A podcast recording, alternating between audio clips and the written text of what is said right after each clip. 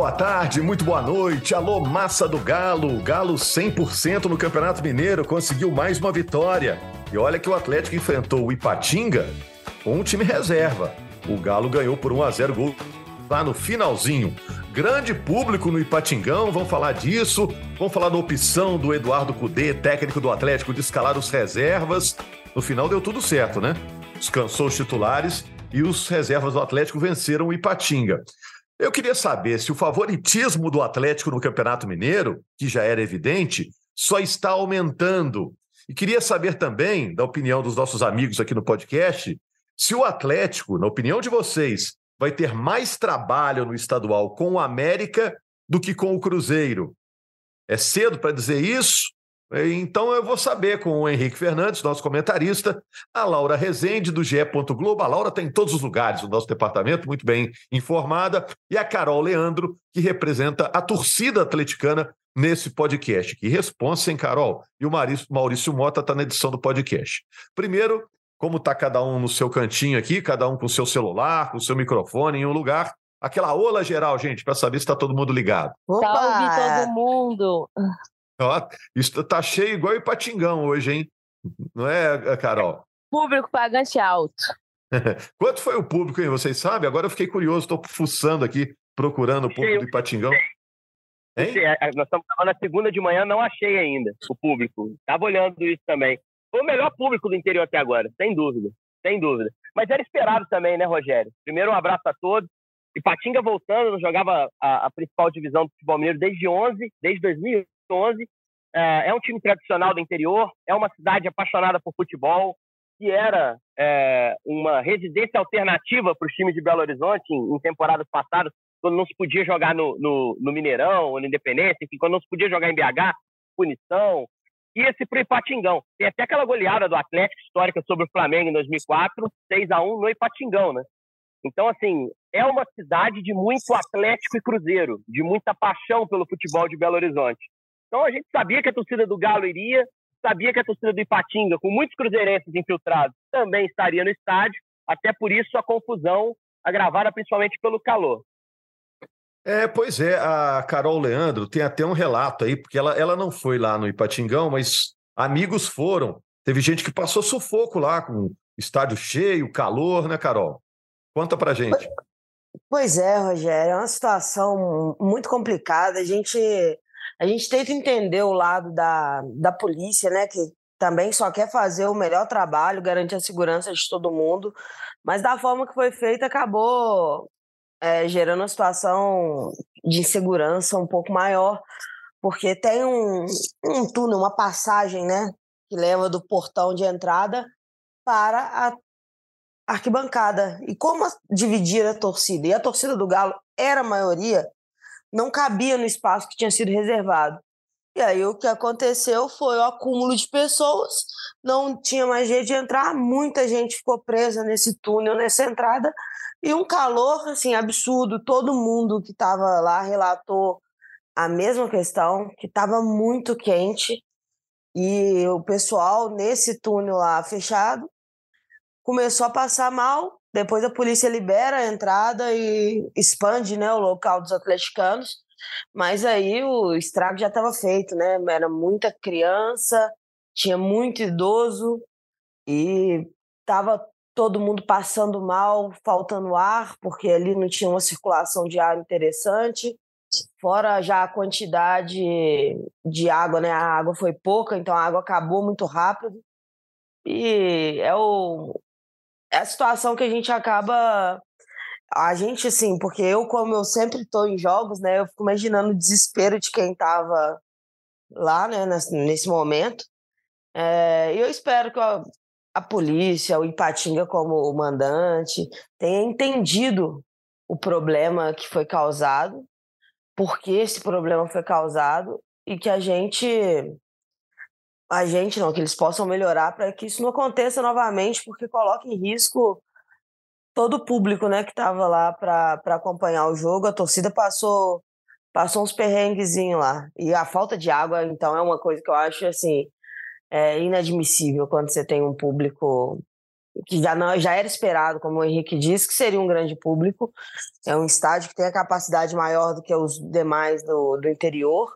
É um jogo que normalmente já vai muita gente, então que fique alerta para a próxima vez não acontecer novamente, porque ficou um clima bem, bem de insegurança na transmissão, né? O Henrique mesmo estava na transmissão, ele vai, vai perceber né, a quantidade de vezes que a repórter entrou para falar sobre é. pessoas que estavam passando mal e tudo isso foram três casos, Carol, um pouquinho mais graves, assim, que precisaram de atendimento médico em determinado momento. O primeiro caso foi um senhor de 56 anos. A ambulância que estava no campo para eventualmente atender os jogadores teve que ir para a arquibancada atendê-lo. Nenhum caso com muita gravidade. O mais grave, um pouquinho, uma menina que sofre com bronquite asmática, precisou ser atendida na ambulância, depois levada para o hospital. Mas, assim, informação de que não, não evoluiu. O problema não foi confusão de briga de torcida. Esse era o temor da polícia. Até por isso acho que ela tentou separar muito ali Atlético e Patinga e restringir um pouco o espaço, somente na torcida do Galo. É, o, o, problema foi uma certa superlotação e o calor absurdo que fez em Patinga, que também não é novidade, né? O Vale do Aço é muito quente. Então, isso causou esse desconforto para os torcedores, que poderia ter sido até mais grave, poderia ter sido pior pelo que a Carol relatou, muita criança, muito idoso, então fica essa, fica essa orientação para o Ipatingão se organizar melhor nas próximas. E o próximo jogo do Ipatinga em casa é com o América, que é um jogo também muito interessante para assistir. A torcida do América, eu imagino, não é tão grande assim Ipatinga quanto a do Galo, mas assim, é um jogo interessante. O América tem ótimos jogadores. Então precisa organizar melhor para que não haja de novo o que aconteceu nesse último sábado. Ô Laura, e essa opção aí do Atlético de usar os reservas contra o Ipatinga, no final, terminou o jogo 1 a 0 deu tudo certo, né?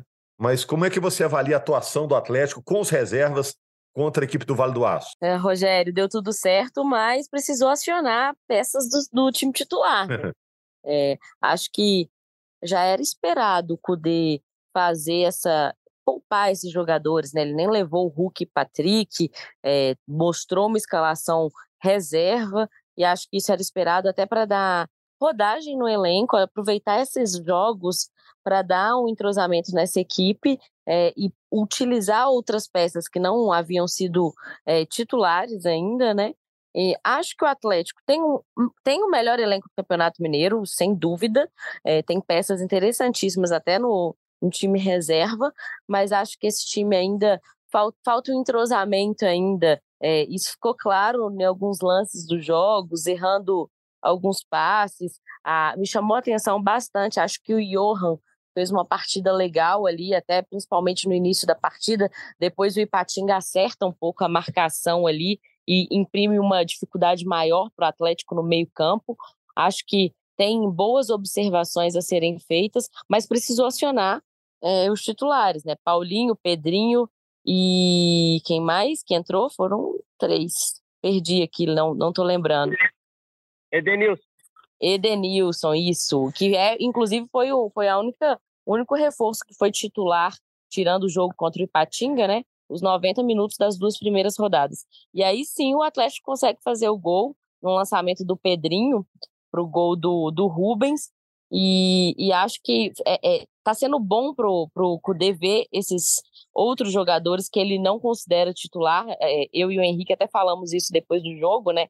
É, claramente a gente já tem pistas desse time titular do Atlético para a temporada e agora já tem um outro jogo no meio da semana e depois o clássico contra o Cruzeiro que vai ser um jogo interessante de se ver. É, a Laura falou um negócio importante, né, Henrique? Parece que o Cudê tá achando o time que considera o ideal bem rápido, né? Tá sendo um processo rápido, né? eu acho que o jogo com o time reserva que a gente viu passando um carro aqui do meu lado, que eu estou logo aqui na, frente de casa, não passou um carro aqui que está fazendo um barulhão. O time ideal está muito claro para o time do Atlético. Está muito claro para mim, nesse primeiro momento de temporada, né? Você escala com Everton, você escala com Mariano, Emerson e Fux na zaga, na esquerda. Aí eu acho que vai o Dodô ainda, apesar do Rubens ter jogado bem. Alan, o primeiro homem de meio, com Edenilson, com Pedrinho. Uh, e o Patrick como meia pela esquerda, Paulinho e Hulk. Esse é o time hoje, para começar. Sem poder contar com Matias Zarate e Guilherme Arana. Estão machucados e vão assim permanecer por um tempinho ainda. Então, o time para jogar Libertadores é esse.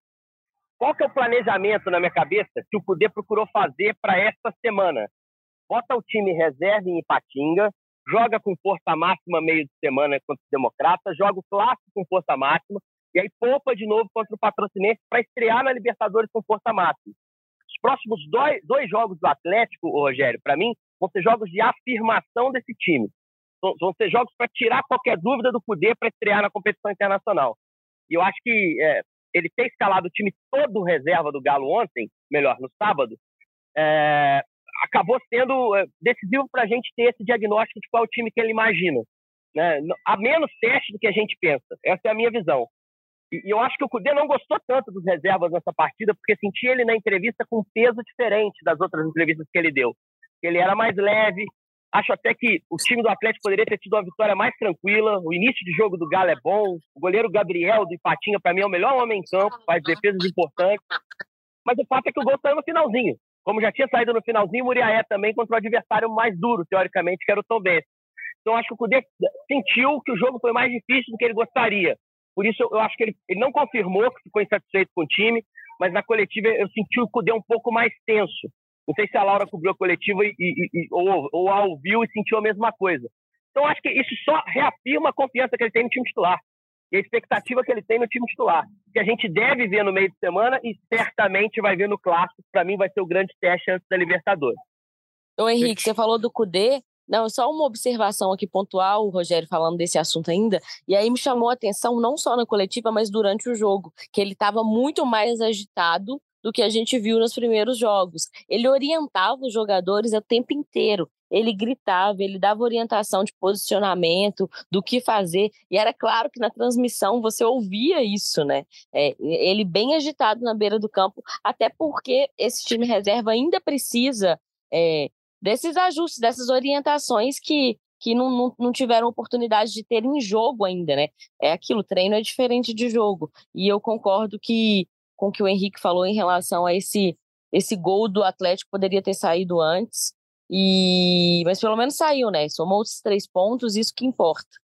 É, Laura, mas tem que botar um tradutor ali do lado para entender o CUDE, hein? Ou então Nossa, legenda, tecla. SAP. Imagina a gente que tem que ouvir e decupar, né? Fazer a, a coletiva, escrever o que ele está falando. A gente sofre aqui com, com o espanhol dele. É, do lado do campo, então, com ele nervoso, né? Sem filtro ali, é mais complicado ainda.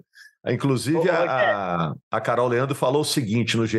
Globo: o Galo está começando a ter a cara do Eduardo Cudê.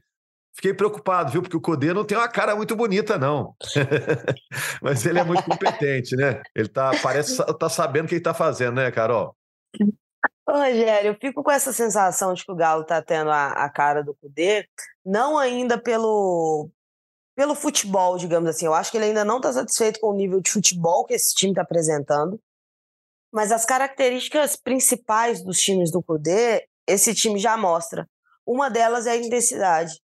E para mim fica, fica muito nítido isso quando ele quando ele vai falar a respeito do time e fala que é, ele acha que ainda falta velocidade, o que é muito normal, né? O Galo fez três jogos no ano só, mas mostra que é um, um cara que vai esperar isso do jogador, vai cobrar isso do jogador o tempo todo. Então, e o time parece que já entendeu o que o Cudê quer, já entendeu o que o Cudê gosta e está tentando entrar, encaixar dentro, dentro disso. Outra coisa também é o que a Laura já falou a respeito de, de parecer que tem esse time titular muito bem definido. Isso é exatamente por coisas que ele, que ele cobra e que o nosso time titular está mais preparado para entregar do que os nossos reservas. Que é essa intensidade, troca de passos mais, mais rápida, a movimentação, a troca de posição. Mas a formação tática parece que o Galo já, já deu uma encaixada nela. E esses titulares do Galo acabam ficando com uma responsabilidade muito grande, Rogério. Porque quando o treinador bate, bate assim, confia, como parece que o Cudê já confia no time titular dele, é, você tem uma responsabilidade grande de executar exatamente o treinador está te pedindo. E, eu, eu acredito que esse time do Galo tá, tá preparado para essa evolução, né? Eu acho que eles já entenderam, o, o movimento já funciona, só que precisa melhorar a parte física, melhorar entrosamento, porque o Cudê falou sobre isso também, né? Sobre quantos jogadores que mudou da equipe que era titular no passado. Então, existe essa necessidade de adaptação e, e de entrosamento, mas eu estou muito confiante. Para mim, os dois melhores times do campeonato são os do Galo, o titular e o reserva. Por mais que ainda está tendo dificuldades para ganhar os jogos, no, nos nomes, no papel, naquilo que vem mostrando até agora, todo, todos os dois times me parecem superior aos demais. Só que para você confirmar isso, tem que ser dentro de campo. E aí o Galo o Galo precisa sofrer um pouco menos ainda, eu, eu acredito nisso. Está sofrendo muito em momentos que não deveria, porém também em compensação é o início de temporada. É normal que o Galo ainda precise de, de, de ajustes, né? Digamos assim. Mas é um time, é um time que está tá se mostrando entendedor do que o Cudê quer. E, e isso é bom, porque o Cudê é um cara muito firme nas coisas que ele quer. Ele não abre mão da, do jeito dele de jogar, do estilo de jogo. Os times dele precisam jogar dessa maneira. Não dá para jogar de qualquer jeito, digamos assim. E, e, o time já entendeu isso. E eu acho que o Cudê vai ganhando confiança a cada, a cada rodada que passa. É, vamos dizer que o Atlético começou bem, né? Começou bem porque são só três jogos dois com titular, um com reserva. Tem até o dia 22 no jogo contra o Carabobo pela Venezuela para tudo estar tá ajeitadinho. Mas o Atlético parece no caminho legal, é, rumo a, a preparar um time competitivo para essa temporada. Agora, uma eu, perguntinha para vocês, para a gente ir fechando aqui. É, Oi. Eu sou mais relutante com isso. Acho que não dá para cravar que começou bem, não. Acho que é... começou ok. Começou dentro de um, de um planejamento ok, com resultado, com momentos de performance boa, mas você pegar o que foram os três jogos, não teve conforto em nenhum dos três. O Atlético teve dificuldade contra os três adversários que fez, é, que enfrentou nesse campeonato até agora. O jogo contra a Caldense foi um jogo duro. É, o Atlético definiu o jogo através de pênaltis marcados com auxílio do VAR, pênaltis não foram claros, apesar de ter perdido gols incríveis no segundo tempo, no início da segunda etapa. O jogo do Muriaé, o Atlético resolve aos 44 do segundo tempo, num contra-ataque, que a defesa do Tom se desarruma e a bola cai no pé do craque, o Hulk define. E nesse jogo o time teve dificuldade em boa parte do jogo, esse jogo do Ipatinga. Poderia ter feito o gol cedo, parou no goleiro Gabriel. Mas há problemas de funcionamento muito claros. Assim, mas é, é, uma coisa é fato, tem vencido, tem apresentado coisa boa em alguns momentos, e eu acho que tem incorporado muita coisa do que o Cudê pensa. E essa é a boa notícia. Mas Ô, dizer Henrique. que está claro que vai caminhar, para mim ainda não está muito claro, não. É, dá para ficar otimista pelo elenco que tem, mas é preciso mostrar mais nessas próximas partidas para chegar na Libertadores mais firme, com mais serenidade. Eu não estou falando da primeira fase da Libertadores, não, do primeiro confronto com o Carabobo, em que o Atlético é muito favorito, é muito favorito. Se não passar, é tragédia. Mas para a sequência, para a segunda fase de mata-mata da pré, para a fase de grupo, ainda está muito longe de um time capaz de competir no nível alto. O Henrique, só para é, é, acrescentar no que você está falando, o, o, próprio Hever fala isso depois do jogo, né, na zona mista. É, ele foi questionado sobre é, vaias da torcida, que acabou pontualmente tendo lá uma, uma cobrança maior da torcida, e ele falando que entende isso e que o resultado é, no, é, precisa ser ter um resultado positivo para coroar um trabalho. Que não adianta você falar de trabalho bem feito, de intensidade, se você não tiver resultado positivo. E você falando que o Atlético teve dificuldade, a gente precisa pontuar que o Everson fez grandes defesas no segundo tempo. É, tem, tem uma bola que o Everson tira em cima da linha. É, então, assim, eu também acho que é, não precisa e não pode passar essas dificuldades, apesar de ser, como diz a Carol, os dois melhores times, como a Carol disse, reserva e titular, mas não pode passar essas dificuldades, tem que ganhar mais tranquilo. Ok. É, é quando, eu digo que, quando eu digo que começou bem, viu, Henrique? Quando eu digo que começou bem, não é que o time está jogando mil maravilhas, não. Mas acho que está no caminho, está cumprindo as metas ali, tá, é, não começou trupicando, tropeçando, desesperando a torcida. Está no caminho para se encontrar um time legal. Ah, não, nem poderia, né? Porque é um time de investimento muito alto, né? Você tropeça, aí já começa a causar muito mais dúvida, né? Eu acho que o Cudê também sente que o time tem que trazer mais evolução. E eu não estou colocando pressão, não. Estou pensando no que o Atlético quer para ele pro ano. O Atlético quer não cair para a Série B? Então tem. Deixa aí, tranquilo. Pode jogar do jeito que está, não cai. Tem muito material humano, um monte de cara para entrar no time. Esse último jogo foi time reserva. Agora, o Atlético quer voltar a ser o time de 21? Falta muita coisa. Tem muito caminho a trilhar, está só começando a história. Tem alguns sinais positivos, mas nada que anime demais. A gente tem que botar a coisa onde, tem, onde ela está hoje. Ela está é, no, no, meio do, do caminho para começar a ficar bom. É, é, eu, eu, vejo assim, né, de certa forma. E a torcida já está ficando impaciente com alguns jogadores, alguns que trazem laços do ano passado, outros que não têm um currículo tão forte. E é importante dosar até isso, até isso.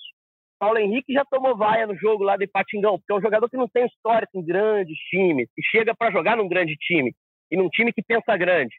Vai cometer erro, vai cometer acerto, ele tem coisas boas ofensivas, defensivamente ele tem problemas, mas o torcedor vai no terceiro, segundo jogo do cara, calma, não é por aí, não pode se criar um ambiente de pressão pelo que aconteceu no ano passado, que é algo que o Ademir, por exemplo, herda. O Ademir já terminou o ano passado jogando mal, esse ano perdeu um gol nessa partida em Patinga, já tomou Livaia tem que ter calma, torcida do Atlético. Esse time tem potencial para virar, o treinador é bom, o material humano é bom, mas sim, não tem desempenhado o que o torcedor espera, não tem desempenhado à altura dos principais times do futebol brasileiro, porque é um trajeto. O Atlético optou pela reformulação. Então tem que ter paciência, aceitar a oscilação, cobrar o que tem que cobrar e observar o que tem de positivo no que tem de positivo. Mas para o que o Atlético quer, está longe ainda. É importante todo mundo ter essa consciência para o time evoluir. Para terminar, Carol, é, Henrique, Laura, é, o Atlético vai ter nesse estadual mais dificuldade com o América do que com o Cruzeiro? Ou é cedo para a gente falar isso, pelo que a gente viu até agora?